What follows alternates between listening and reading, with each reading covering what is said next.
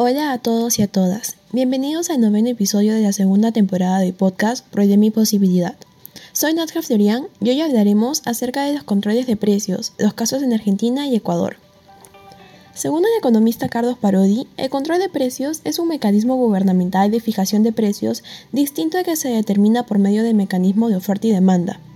A lo largo de la historia económica mundial, en especial en Latinoamérica, se han dado varias situaciones en las que los gobiernos han tenido que recurrir a estas estrategias como parte de su política económica.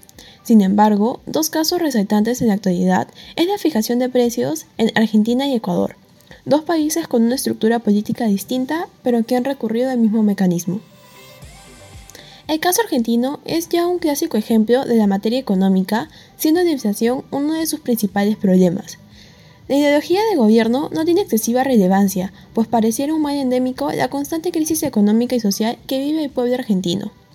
Por ello, una de las medidas adoptadas para frenar la acuciante inflación suele ser el control de precios, lo cual explica el anuncio del presidente Alberto Fernández, quien el pasado martes 19 de octubre anunció el congelamiento por 90 días de los precios de 1.500 productos.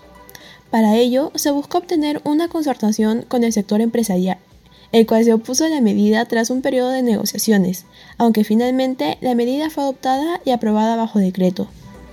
Esta medida busca frenar el efecto inflacionario en Argentina, ya que los últimos resultados distan de lo previsto inicialmente.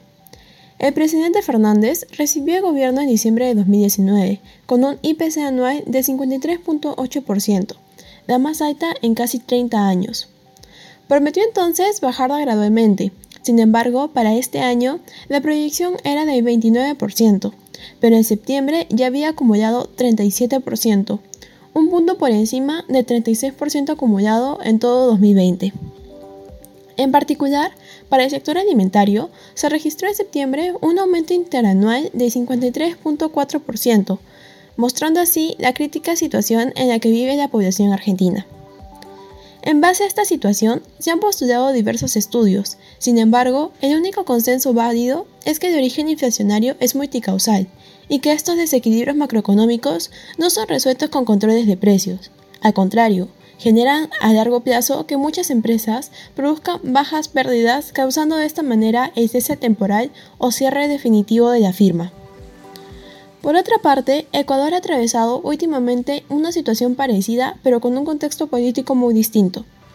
Para entender el contexto político, es importante mencionar que en el 2007, Rafael Correa asumió la presidencia de Ecuador, instalando así un régimen de izquierda que se mantuvo hasta el 2017, año en el que Lenin Moreno, candidato de Correa, asumió la presidencia, perpetuando así el denominado correísmo por cuatro años más. Guillermo Lazo, candidato conservador de derecha, perdió en dos oportunidades. Sin embargo, el 2021 logró vencer en las elecciones presidenciales, interrumpiendo así la continuidad del correísmo en el poder. Lazo asumió la presidencia de un país inmerso en una crisis sanitaria, económica y de gobernanza. Entre sus propuestas económicas se encuentra el aumento de inversión privada, una mejor injerencia estatal en la explotación de recursos extractivos y reformas de corte liberal y de defensa del libre mercado. Sin embargo, las presiones sociales frente al incremento hasta de un 40% de precios de combustibles ha generado que el 23 de octubre Lazo determine la suspensión del incremento mensual de precio de combustibles. Esto generó que se establezca el precio de la gasolina en 2.55 dólares el gallón y el precio de diésel en 1.90 gallón.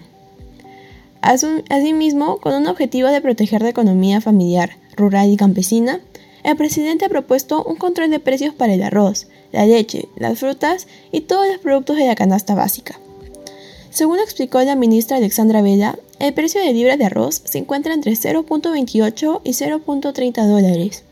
El gobierno planea cambiar esta situación para proteger a los agricultores, quienes han estado percibiendo pérdidas, ubicando el precio del arroz en 0.35 dólares.